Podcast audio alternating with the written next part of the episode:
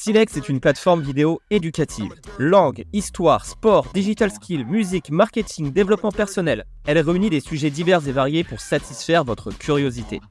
Nous allons vous partager ici un épisode de chaque série pour vous faire profiter de tout le savoir de nos experts. Pour découvrir tous les épisodes, téléchargez l'application Silex TV, disponible sur iPhone et Android, ou connectez-vous à silextv.com.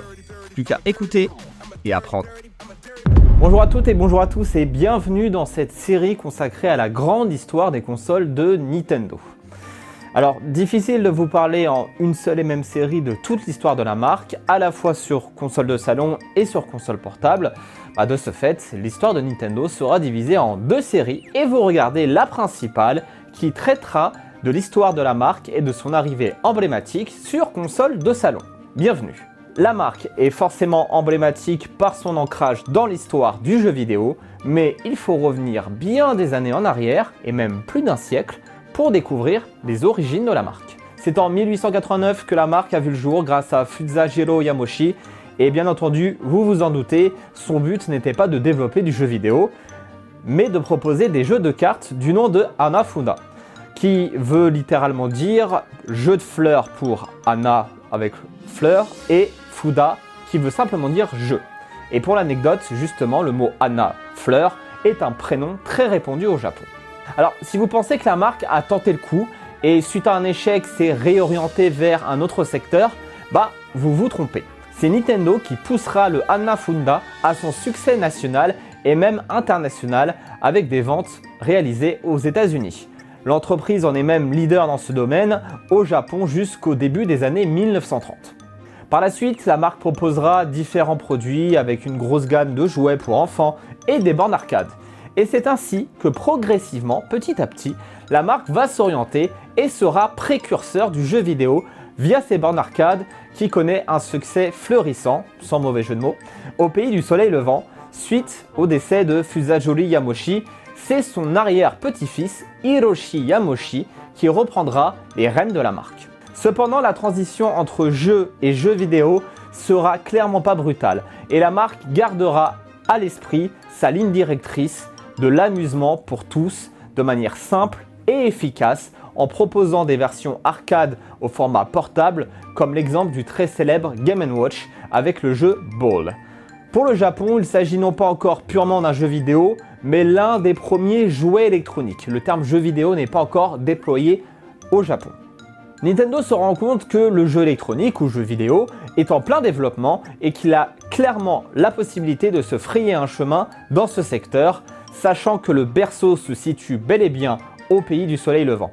La marque va alors s'associer avec Mitsubishi pour développer sa première console exclusive au Japon en 1977 avec la Color TV Game. Alors, il existe de nombreuses variantes de cette console qui sortiront à peu près de manière annuelle entre 1976 jusqu'à 1980. L'ensemble de ces consoles seront vendues à hauteur de 350 000 ventes. Alors certes, le chiffre peut paraître assez dérisoire, voire même médiocre, mais rappelez-vous, on est en 1980, uniquement sur le marché japonais, et le jeu vidéo n'est même pas encore populaire par rapport à aujourd'hui bien entendu. D'ailleurs, à l'époque, la Color TV Game et l'ensemble de ses versions représentent 70% de part du marché du jeu vidéo au Japon. Donc c'est quand même un très bon résultat. Alors, difficile de vous faire parvenir un classement de jeux car ils sont assez faibles et peu importants pour l'époque. C'est surtout le principe d'amusement à deux sur un jouet électronique qui révolutionne l'époque et deviendra progressivement le jeu vidéo. Bah, forcément la marque va en toute logique s'intéresser d'autant plus à ce domaine et même centraliser complètement son domaine d'activité en proposant cette fois-ci une console bien à elle, proposant des jeux et des licences également fortes qui feront le succès de Nintendo et marquera l'histoire de la firme japonaise dans ce merveilleux monde. C'est durant cette période que la marque va s'externaliser aux États-Unis avec le gendre de Hiroshi Yamoshi qui débutera sa carrière chez Nintendo en tant que directeur de Nintendo of America.